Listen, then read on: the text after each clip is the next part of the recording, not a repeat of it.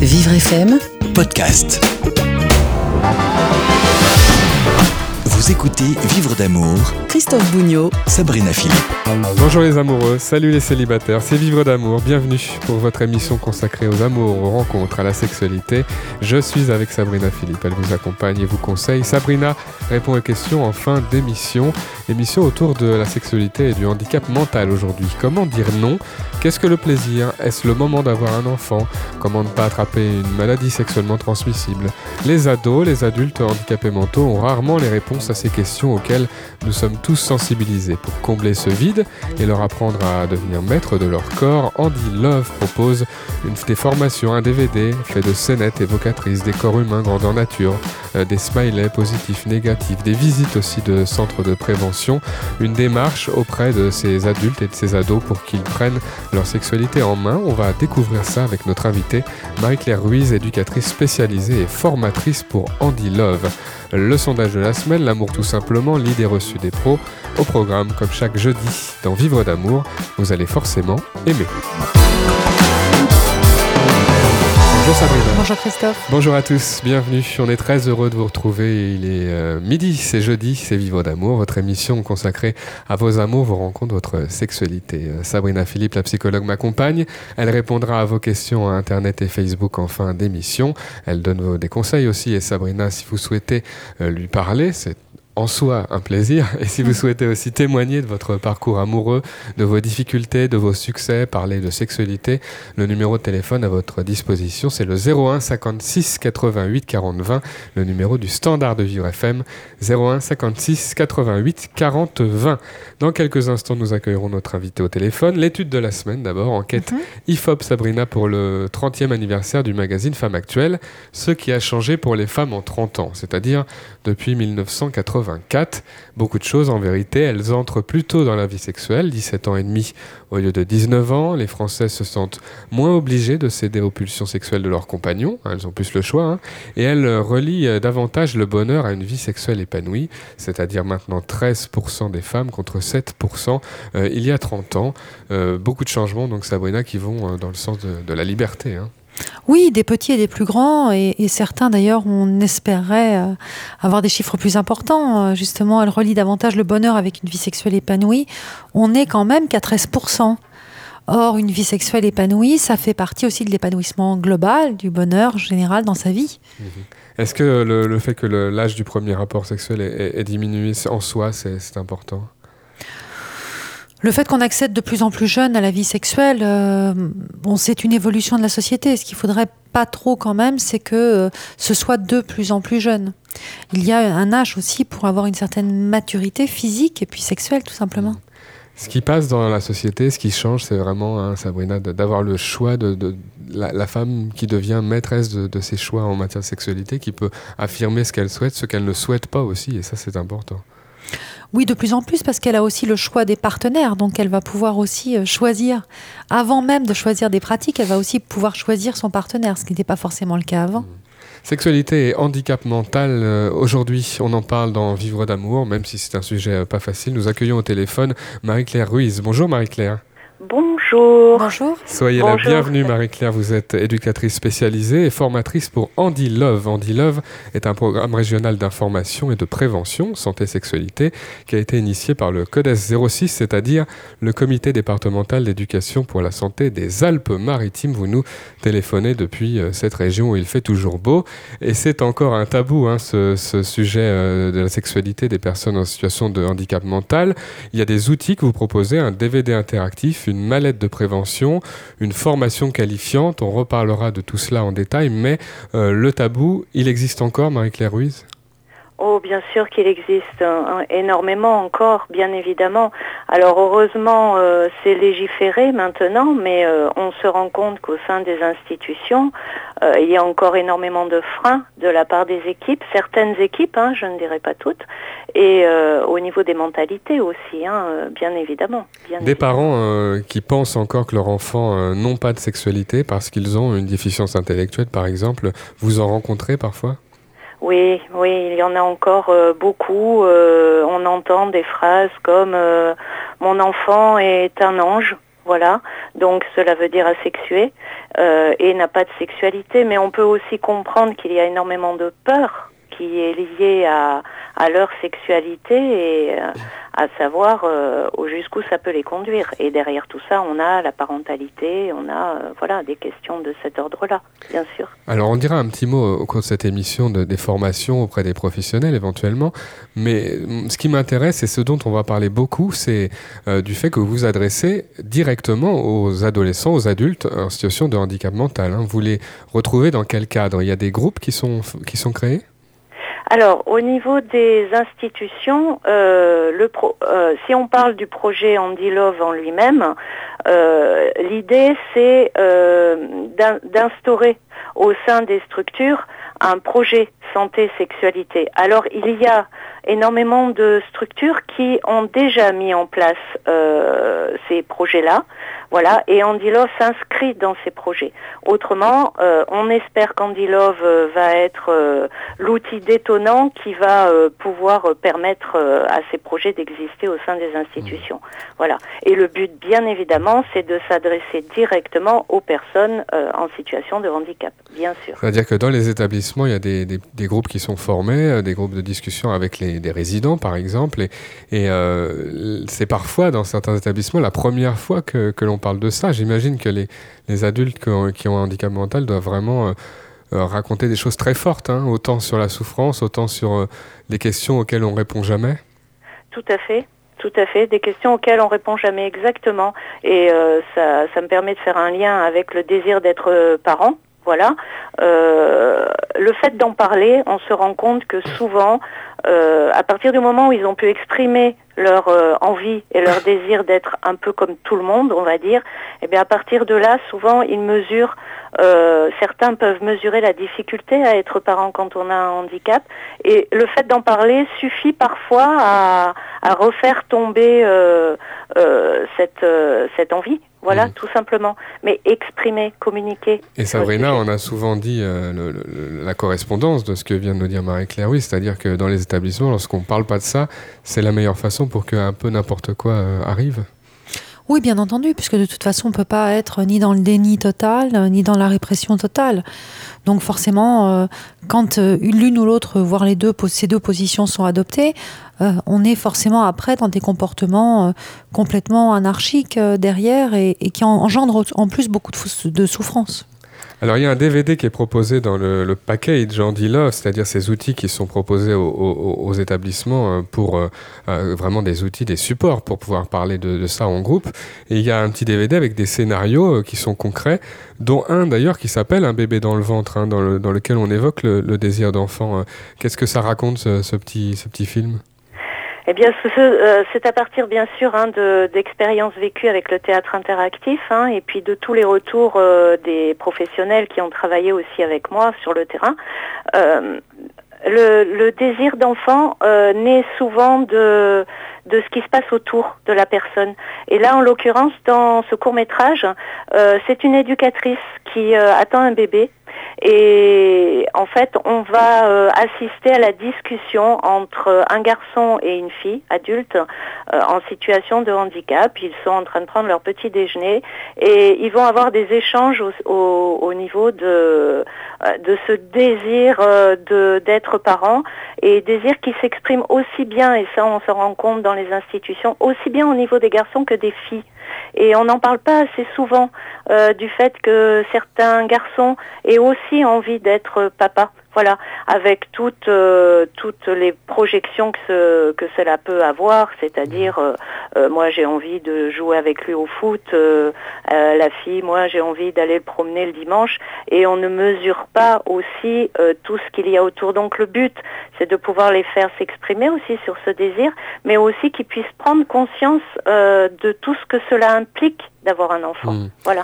Alors c'est vrai qu'il y a tous les degrés de, handicap euh, mental, déficience intellectuelle qui existent. Il y a quelques cas où c'est possible d'avoir des enfants, d'autres où euh, il faut bien le dire, c'est pas forcément souhaitable. Ça doit être difficile quand même de convaincre ces, ces jeunes sans faire de l'idéologie, c'est-à-dire sans, sans exclure automatiquement euh, le, le, désir d'enfant, leur expliquer que, que, que c'est une responsabilité que peut-être ils ne pourront pas porter. En fait, l'idée, c'est de d'expliquer, mais de certainement pas d'expliquer qu'ils ne pourront pas être en capacité d'eux ils vont cheminer eux-mêmes. Et même selon les degrés de handicap, on se rend compte que quand ils arrivent à mesurer tout ce que cela va impliquer dans une vie, le fait d'être papa ou maman, euh, eh bien, ils vont eux-mêmes arriver à la conclusion que euh, eh ben peut-être que non, je ne serai pas papa ou maman. Et la proposition, justement, parce qu'on a travaillé avec une, une personne euh, sexologue hein, qui euh, nous a beaucoup aidé euh, pour mener à bien ce projet qui s'appelle Sheila Warenburg et qui nous suscitait aussi l'idée de si on ne peut pas soi-même avoir un enfant, euh, comment peut-on se mettre au service d'autres enfants autour de soi? Alors ça peut être le neveu, la nièce, ça peut être euh, dans une association caritative euh, conduite par un éducateur ou par un, son propre parent, arriver aussi à être en contact avec ses enfants, tout simplement dans qu'est-ce qu'on peut leur apporter, voilà, sans en avoir la responsabilité. Un autre exemple de, de petit film proposé dans le DVD, celui qui s'appelle Laisse-moi tranquille, il est question là de, des abus possibles, en tout cas de l'accord que l'on peut donner euh, ou non à, quelqu'un qui, vous invite à un rapport sexuel. Ouais. Et là, c'est effrayant parce que euh, on a mais énormément de témoignages euh, liés à ces, à ces abus-là, c'est-à-dire entre guillemets tout simplement la jeune fille ou le ou le garçon euh, qui attend son bus à la sortie de, de son foyer ou à la sortie de l'ESAT ou euh, voilà, il est une proie, il peut être une proie pour euh, certaines personnes extérieures évidemment qui vont et on a qui vont abuser, mais abuser pas forcément là on est dans la capacité à dire non, c'est-à-dire abuser dans le sens où dans notre court métrage cet homme exige une bise voilà. Donc être capable euh, de dire non à simplement entre guillemets euh, une bise et la main aux fesses qui va avec, euh, eh bien on peut être en capacité après de se renforcer et de, de, maintenir que mon corps m'appartient et, et si je n'ai pas envie, ben je dis non. Voilà. Sabrina Philippe, c'est même une discussion qu'on devrait avoir avec tous nos enfants. Hein. Et euh, les parents doivent pouvoir parler de ça aussi euh, lorsqu'on a les enfants à la maison, même lorsqu'ils n'habitent plus euh, chez, chez, chez, leurs parents. Oui, je crois que ça fait partie de l'éducation. Maintenant, ce sont des sujets aussi qui sont, qui hein. sont pas faciles. C'est toute la difficulté. Hmm. On doit penser au pire sans, faire, sans transmettre à l'enfant que, qui devient adulte que, que, tout va mal se passer, que tout le monde est un ennemi. Autour de ça. Bah, L'idée, c'est pas de le faire grandir avec justement en pensant que le monde alentour est effrayant, mais c'est de pouvoir l'aider justement à, à, avoir un peu de discernement, hmm. à savoir ce qui est possible pour lui ou pas. Marie-Claire Ruiz est notre invitée dans Vivre d'amour. On va se retrouver dans quelques minutes, euh, Marie-Claire, autour de ce sujet, euh, sexualité et handicap mental. On parlera notamment de prévention, prévention autour des maladies sexuellement transmissibles. En fin d'émission, Sabrina Philippe répondra aux questions Internet et Facebook. À tout de suite. Vous écoutez Vivre d'amour avec Christophe Bougnot et Sabrina Philippe. Livre d'amour, vous allez forcément aimer. On se retrouve chaque jeudi avec la psychologue Sabrina Philippe pour parler amour, rencontre, sexualité. Vous pouvez témoigner dans l'émission. Hein. N'hésitez pas à contacter le standard de Vivre FM, le 01 56 88 40 20, numéro à votre disposition. Et puis restez jusqu'au bout puisque Sabrina répondra aux questions Internet et Facebook. Ce sera dans une dizaine de minutes. Notre invitée au téléphone, Marie-Claire Ruiz, éducatrice spécialisée, formatrice pour Andy Love. C'est un programme régional d'information et de prévention santé et sexualité, il y a des outils qui sont proposés, un DVD avec des petits films, une mallette, des formations pour que les équipes euh, dans les résidences euh, pour personnes handicapées mentales notamment puissent aborder le sujet et donner des réponses le plus possible, ce qui n'est pas facile, hein, toujours euh, Marie-Claire Ruiz, puisqu'il y a parfois des, lacunes aussi des, des personnels sur la sexualité. On n'est pas forcément spécialiste en sexualité quand on est éducateur, quand on est infirmière par exemple. Ah mais bien sûr, et je suis bien placée pour le savoir pour avoir été longtemps éducatrice. Euh, non, on n'est pas forcément, euh, on n'est pas forcément au clair soi-même, euh, ni au niveau professionnel et forcément au niveau euh, personnel, puisqu'on est des êtres humains. Et c'est pour cela aussi que les, la formation que l'on propose euh, va permettre aussi une réflexion sur cette thématique. Alors euh, bien sûr après aux équipes de, de, continuer à se former avec euh, d'autres outils, bien évidemment, mais, mais je crois qu'il est important de travailler aussi sur ses propres représentations.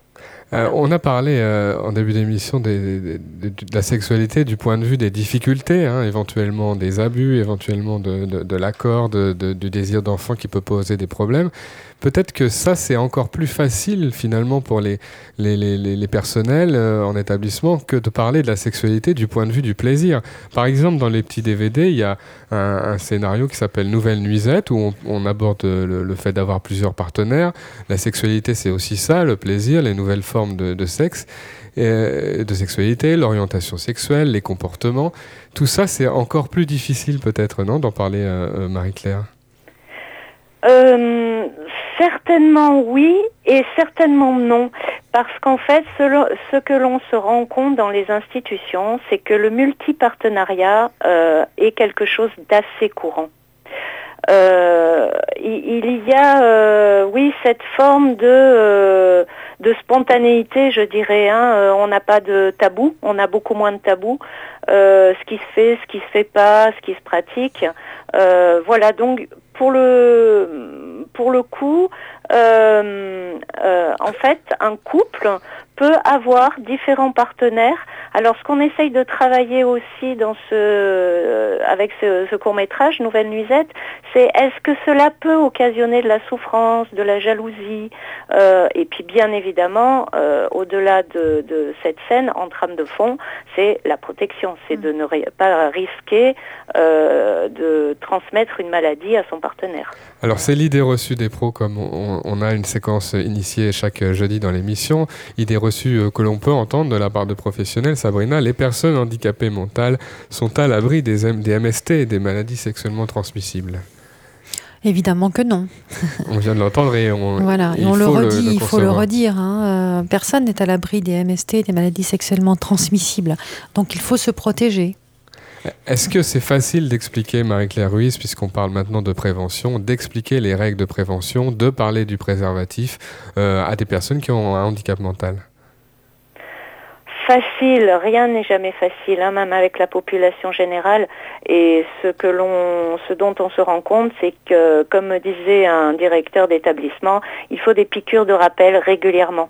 Voilà, il faut en parler souvent, régulièrement, et à partir de là, et, et oser, euh, oser parler vrai, mettre les vrais mots, euh, ne pas euh, ne pas dévier une conversation, parce que c'est vrai que des fois affronter euh, le fait de parler vraiment de sexe, d'érection, enfin de poser tous ces mots euh, sur sur cette thématique, eh bien, c'est pas toujours évident, mmh. bien sûr. Ça veut dire qu'avec euh, certaines personnes qui ont un handicap mental, on peut pas mentir tellement parce que quand elles sont en face de nous, elles exigent vraiment les mots simples et directs. Il faut, il faut faire du français facile, il faut euh, leur parler directement, il faut imager, illustrer. Il faut imager, il faut illustrer et comme vous dites, il faut euh, parler franc, voilà. Euh, ne pas tourner autour du pot parce que plus on est simple, mieux c'est reçu. Mmh. Oui. C'est ce qu'on devrait faire euh, partout, Sabrina oui. Philippe, parler vrai, parler franc oui, en sexualité. Fait. Bien sûr, c'est toute la difficulté d'ailleurs, mais là je pense qu'on n'a pas vraiment le choix. Il y a des petits outils pour aider à, à illustrer, euh, Marie-Claire. Je crois qu'il y a des posters, euh, des parties du corps qu'on qu peut montrer, euh, c'est ça? Oui, on a créé un outil spécifique. Ce sont des schémas euh, corporels, hommes-femmes, euh, de taille humaine. Voilà, ça se présente sous forme de roll-up et on a euh, l'homme, la femme euh, de face, de profil et de dos avec des magnettes que l'on peut rajouter et qui seront rajoutées au cours des séances d'animation euh, par et avec les publics en situation de handicap. Mmh. Voilà. Est-ce qu'il y a des réactions vraiment étonnantes euh, de la part d'adolescents ou d'adultes qui ont un handicap mental, euh, des, des, des, des, réactions comme ça inattendues lorsque le sujet est abordé? Ah oui, oui. Oui, oui, ça veut dire qu'on a le droit aussi de sourire ou d'être de, de, de, décalé. Hein, Ils sont c'est un public qui est vraiment unique et merveilleux. Et j'ai une anecdote qui nous a été rapportée par une éducatrice qui a fait partie de, la période test, parce qu'on a testé l'outil auprès de, structures pilotes. Et une éducatrice nous disait que justement, au visionnage du court métrage le, bébé dans le ventre, la première image, on voit l'éducatrice euh, enceinte. Et alors que l'on va parler de parentalité, une, euh, une jeune femme en situation de handicap, la première chose qu'elle dit, oh mais celle-là, elle s'est pas protégée. Mmh. Voilà. Et, et c'est vrai que c'était pas le thème euh, lié au court métrage et en même temps cela fait rire tout le monde parce que sa première réaction ça a été elle n'a pas utilisé de préservatif celle-là. Et ça aide aussi à rentrer hein, dans le sujet euh, puisque c'est eux qui sont à l'initiative de, de, ces réactions. On, peut se demander finalement si, les, lacunes qu'ils ont en, matière de sexualité sont dues à leur handicap directement ou au fait que parce qu'ils ont un handicap, ils ont été exclus de, tous les messages que nous, on entend régulièrement euh, sur la prévention euh, autour de nous, quand on est ado, quand on va dans un collège ordinaire, dans un lycée. Oui, ouais, mais ça, j'en suis sûre à 600%. Ils n'ont pas été euh, justement informés parce que les messages n'ont jamais été adaptés, vraiment. Alors il y a eu des tentatives, il y a, euh, il y a quelques, quelques outils qui existent, hein, on ne va pas dénigrer hein, bien sûr, mais la majeure partie du temps, euh, ce n'est pas du tout adapté à, au, à leur, à leur euh, quotidien. Mmh. Ouais, ouais. Sabrina Philippe. Marie-Claire, peut-être aussi que quand même, euh, finalement, ce n'est pas peut-être que les outils ne sont pas adaptés, mais peut-être aussi qu'il y a justement un déni vis-à-vis -vis de cette sexualité aussi. Donc, euh, je crois que ça n'aide pas non plus. C'est-à-dire que. On, euh, on, ne pense même pas à s'adresser à eux. Voilà, quand vous disiez tout à l'heure, euh, c'est un petit ange, ça veut bien dire ce que ça veut dire aussi de la part des parents, parfois de l'entourage, du personnel médical, personnel encadrant. Qu'est-ce que vous en pensez? Je suis complètement d'accord. Parce que en parler, c'est inciter et inciter, ça va créer des problèmes dans l'institution notamment. Voilà. Comment on va gérer euh, quand ils vont avoir envie de passer un petit moment ensemble dans une chambre, euh, quand il va y avoir des demandes de vivre ensemble, euh, quand voilà. et évidemment... si on dit oui une fois, est-ce que ça va pas être partout et dans tous Bien les sens C'est ce qu'on peut entendre parfois. Oui. Bien sûr. Alors qu'on voit l'effet inverse? Et là, les retours sont, euh, édifiants, les retours des institutions qui ont testé l'outil, entre autres. Hein. Euh, c'est édifiant, c'est que toute l'institution bouge. Et l'institution bouge et se rend compte qu'en accordant des temps qui n'étaient jamais accordés, où ils puissent se retrouver dans une chambre, ils n'en profitent pas plus que ça. Mais ils se retrouvent à deux, euh, une demi-heure, une heure dans une chambre, eh ben, ils, peuvent être en contact à deux, et puis c'est pas pour ça forcément qu'ils vont avoir une relation sexuelle. Mmh. Le directeur d'établissement, par exemple, euh, Marie-Claire, il y est pour beaucoup dans le climat et les, les règles en matière de, de, relations amoureuses et de sexualité? Oui, bien sûr, mais euh, je dirais aussi que ce sont les équipes qui peuvent faire bouger les choses. Bien évidemment, si on est face à un directeur euh, avec lequel il est hors de question de mettre en place un projet de cet ordre-là, euh, c'est évident. Mais en même temps, il y a la loi. Hein. Les institutions ont l'obligation maintenant. Et puis, euh, et puis les équipes sont de plus en plus quand même ouvertes euh, à cette thématique et à vouloir mettre en place euh, euh, ces projets dans les institutions. Ça, nous nous en réjouissons tous. On en parle aussi beaucoup dans l'émission à chaque fois qu'on en a l'occasion, Sabrina. Les parents peuvent être inquiets, hein, Sabrina Philippe. Alors les parents qui, dont les enfants devenus adultes doivent, sont obligés de vivre dans une institution spécialisée. Ils peuvent avoir l'impression d'être loin, ces parents, et donc avoir peur de ce qui peut se passer. Est-ce, comment, on fait, comment ils font pour rester en contact avec leur enfant sur ces questions-là? Est-ce que c'est à eux d'en parler? Est-ce qu'ils doivent demander des petites nouvelles de temps en temps?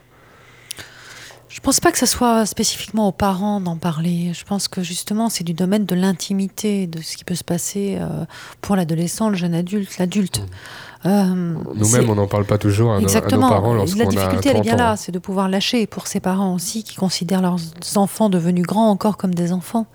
Donc, euh, toute, toute l'idée est là, qu'ils puissent lâcher, qu'ils qu envisagent que leurs enfants qui sont devenus grands puissent avoir leur vie intime. Mmh. Euh, on peut retrouver toutes les informations sur le site andylove.org, Andy avec un Y, euh, Marie-Claire Ruiz. Il y a des territoires encore à conquérir sur ces questions-là. Euh, dans certains endroits en France, on, on est en retard ou, ou est-ce que ça change vraiment? Je dirais que je veux y croire, mais de toute façon, c'est ce qu'on sent bien quand on prend la température. C'est en changement, c'est en grand changement. Oui, oui, oui, ça avance. On terminera sur cette note positive. Merci beaucoup Marie-Claire Ruiz d'avoir été Marie-Claire. avec Merci nous à vous. au téléphone. Merci à vous. Euh, une petite séquence juste avant la pause, Sabrina. L'amour tout simplement. Puis-je coucher avec euh, ma meilleure amie? Voilà la question. Alors, euh, ma meilleure amie, il faut pas confondre évidemment ce qui est de l'ordre de l'amitié, ce qui est de l'ordre de l'amour. Parfois, les deux se mêlent, c'est-à-dire qu'on peut tomber amoureux ou amoureuse de son meilleur ami ou de sa meilleure amie. Mais attention, c'est pas forcément son désir à lui ou son désir à elle. Donc, il faut en parler avant, il faut se faire comprendre. On peut aussi avoir des relations sexuelles hors d'une relation d'amour. Ça peut exister. euh. Bien sûr que ça peut exister à partir du moment où les deux sont d'accord. Encore une fois. Merci Sabrina. Dans quelques minutes, réponds aux questions Internet et Facebook. Ça s'appelle Juste une question d'amour. À tout de suite. Vous écoutez Vivre d'amour Avec Christophe Bougnot et Sabrina Philippe. Juste une question d'amour, c'est jusqu'à 13h. C'est le nom de la dernière partie de cette émission euh, consacrée à vos questions, vivrefm.com, la page Facebook qui vous permet de poser euh, vos questions à la psychologue Sabrina Philippe dans Vivre d'amour chaque jeudi. Karima nous écrit de la ville de Nîmes. Je suis allergique aux hommes machos et le mien l'est devenu depuis que nous sommes mariés. Il considère que je ne peux plus partir, euh, me promener, que je lui appartiens pour la vie. Pourquoi n'ai-je rien vu avant? Et comment lui remettre les idées en place? Faites vos valises. Karima, vous faites vos valises, vous partez chez vos parents ou ailleurs chez une amie, vous le laissez sans nouvelles. Voilà, ça va lui remettre brutal, ça. bien. Bah non, mais il y a que ça à faire. Ça va lui remettre bien les idées en place et ensuite vous allez avoir une discussion avec lui en lui disant écoute, arrête de partir sur ce versant parce que c'est vraiment ce qui va se passer. Vous lui faites peur. Il faut longs- immédiatement montrer que c'est inacceptable. Les longs euh, discours ne servent pas à grand chose. Vous savez, on, on- on apprend plus par l'expérience que par les discours. hmm. Après, ça s'arrangera ou pas, c'est ça. Est-ce que cet homme euh, est capable de changer comme le souhaite euh, visiblement Karina, qui, qui doit l'aimer pour plein d'autres raisons, peut-être? Certainement, mais là, il doit euh, se dire ça y est, je suis marié, c'est ma femme, elle partira pas, je fais ce que je veux, je suis le roi du monde. Vous allez lui apprendre qu'il n'est pas le roi du monde. Et la meilleure façon de lui apprendre, c'est de lui montrer qu'il est tout seul, comme un pauvre euh, schnourz. Avec ses chaussettes Voilà, à laver. voilà. Euh, et, sa pizza, changer. et sa pizza froide. On peut changer quand même. Il y a des hommes qui, qui, qui montrent euh, un changement dans leur attitude. D'abord, d'où est-ce que ça vient On peut encore être macho en, en 2015 Non, c'est pas ça, c'est qu'en fait, il l'était pas avant, c'est ça qu'elle explique. Il l'était pas avant, c'est depuis qu'il est marié. Donc en fait, ce- ce- le fait d'être marié, vous savez, ça implique euh, le fait qu'on soit, qu'on appartienne à quelqu'un. C'est pour ça qu'on s'échange comme ça des anneaux, on appartient à quelqu'un dans l'idée, dans la symbolique. Dans la Donc- symbolique, hein, parce que. Évidemment. Donc elle lui appartient, c'est ça qu'il s'est dit, lui, quand il est passé devant monsieur le maire. Elle m'appartient, ça y est, elle est à moi. Comme ma voiture, oui. Voilà, elle est à moi. Bah, vous allez lui montrer que c'est pas vrai. Vous êtes personne à, n'est à personne. Toutes vos questions sur vivrefm.com, on en sourit. Isabelle de Vanves, mon père vient d'apprendre qu'il a la maladie d'Alzheimer, un diagnostic difficile. Il veut divorcer pour que ma mère refasse sa vie tant qu'il en est encore temps. Je n'arrive pas à faire changer mon père d'avis et je n'arrive pas à consoler ma mère. Comment les aider tous les deux?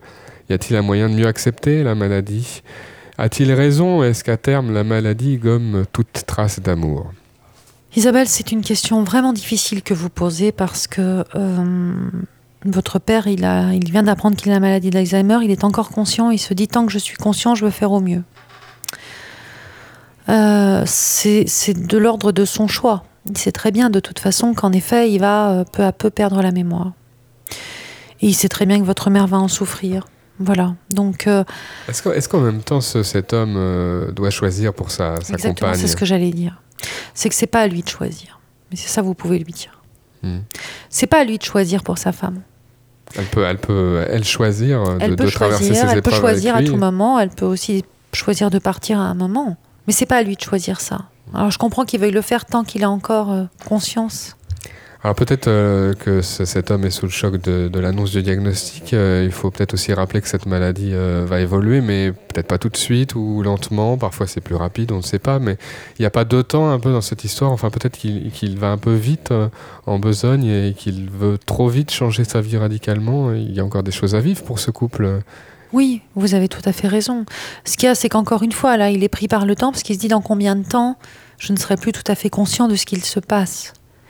C'est ça sa question. Et quelque part, là où je comprends très bien la problématique, c'est que personne ne peut répondre à cette question, Mhm. en réalité. C'est bien toute la difficulté. Hmm. Voilà. Maintenant, encore une fois, c'est le choix de sa femme. C'est un homme qui a certainement élevé et aimé euh, euh, une bonne partie de sa vie. et si c'est son choix de l'accompagner dans cette maladie, c'est son choix. Vivrefm.com, toutes vos questions euh, sur euh, l'amour, les rencontres, la sexualité. Pierre nous écrit de Stins, ma femme veut continuer de travailler malgré euh, sa poussée de sclérose en plaques parce que c'est une période professionnelle importante pour elle en ce moment. Elle a toujours été comme ça, très volontaire, c'est même pour ça que je l'aime. Mais la maladie peut s'accélérer si elle n'est pas raisonnable. Que dois-je faire selon vous? Vous savez Pierre, je pense vraiment que l'énergie de vie, elle a un rôle dans toutes les maladies le désir de vie, le désir, le désir de, vivre, hein, de faire des choses, d'accomplir des choses, ça a un rôle aussi. Et moi, je crois que euh, en la considérant comme malade, vous ne l'aiderez pas. Mmh. Laissez-la vivre à son rythme, comme elle en a envie. Si, alors, il y a une question qui me vient, Sabrina, c'est peut-être un peu brutal, mais est-ce que lorsqu'on veut vivre, lorsqu'on a des passions, est-ce qu'on doit euh, accepter euh, aussi une part de risque euh, Est-ce qu'on a le droit de consommer un petit peu sa vie pour vivre à fond bah, dans le cadre de ces maladies-là? On a le droit de faire ce que l'on veut. Voilà. C'est que votre vie vous appartient. Et que si pour elle c'est important de travailler et travailler parce qu'elle a envie, bah, qu'elle le fasse. Hmm. Voilà qu'elle le fasse. Alors bien sûr, dur pour l'autre. Dans la limite du raisonnable, dans la mesure où il y a un traitement à prendre quand même. Je ne dis pas de laisser tomber les traitements, de faire n'importe quoi. D'accord? Mais si vous lui enlevez cette pulsion de vie qu'elle a vis-à-vis de son travail, qui certainement la remplit de satisfaction, sinon elle ne le ferait pas. Mais alors, vous risquez, bien au contraire, d'accélérer les poussées. Hmm.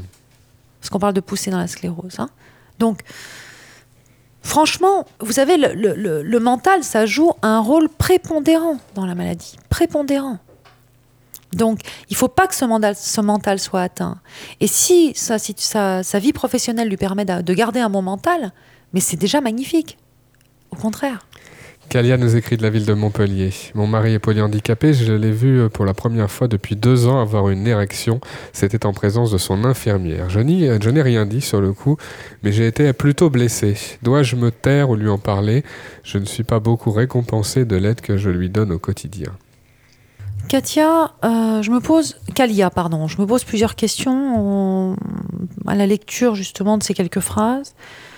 Euh, le fait qu'il ait eu une érection en présence d'une infirmière n'est pour moi absolument pas un problème dans la mesure où euh, peut-être que justement euh, il a pu, il retrouve petit à petit aussi quand même, voilà, il y a une fonction érectile qui se remet en place et à la vue de cette infirmière, ça s'est remis en place. Donc c'est pas vraiment pour moi le problème.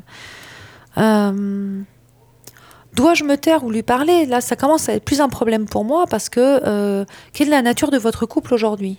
Est-ce que vous êtes juste vous aussi une autre infirmière parmi les autres?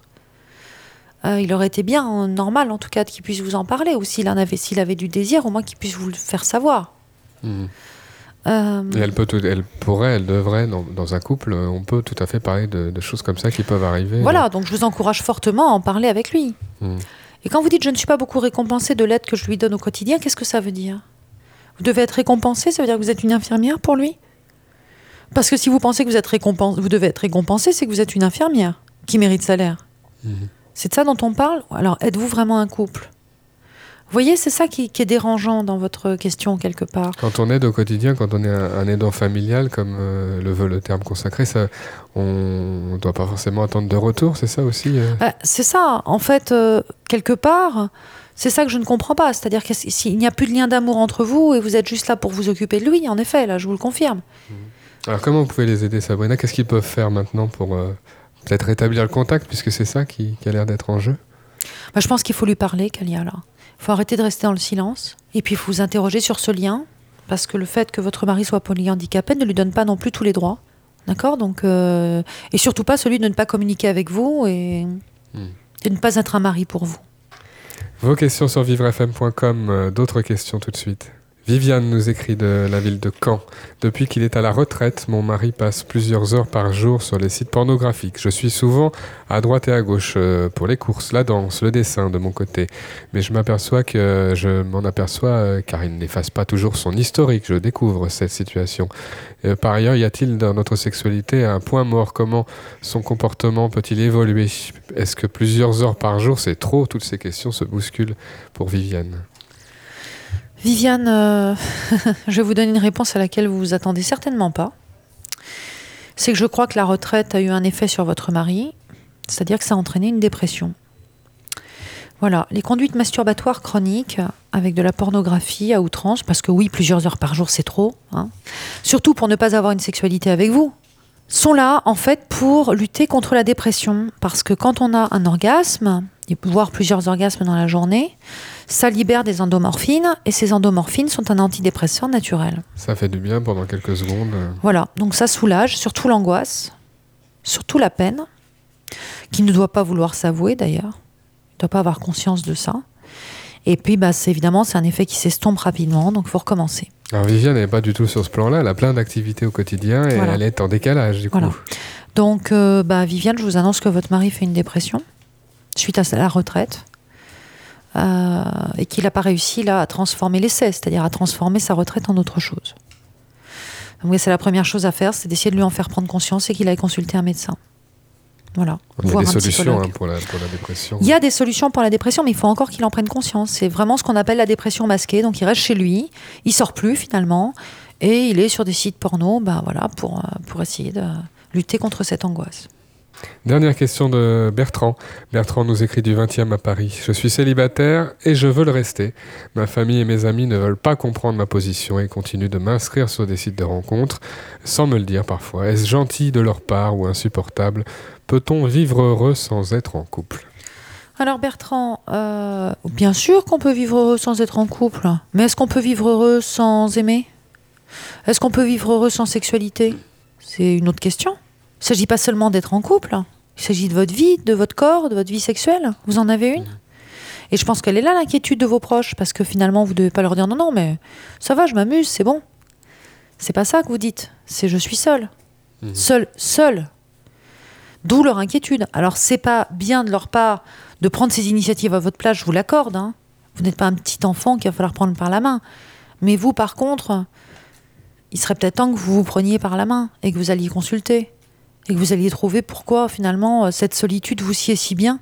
Mais quand on parle de solitude, c'est solitude affective. Solitude sexuelle peut-être. On peut être célibataire euh, pendant une période pour faire des rencontres euh, sans trop s'engager. Là, c'est pas la même chose. bien sûr, on peut avoir des phases dans sa vie où voilà, mais peut-être que Bertrand, pour le cas de Bertrand, ça n'a jamais été le cas. Moi, je sens plutôt ça dans, dans cette question. C'est qu'il n'y a pas eu de vie de couple avant. Mmh, il n'y a pas eu de partage. Qu'est-ce qui vous empêche d'être dans le partage? Qu'est-ce qui vous empêche, Bertrand, d'être dans la l'amour, tout simplement, qui n'entraîne pas forcément une vie de couple? Vos questions à Sabrina, n'hésitez pas à les poser vivrefm.com, la page Facebook en envoyant un message. Vous préférez, c'est une possibilité, témoigner dans l'émission. Le numéro du standard de Vivre FM, c'est le 01 56 88 40 20. Merci Sabrina. Merci Christophe.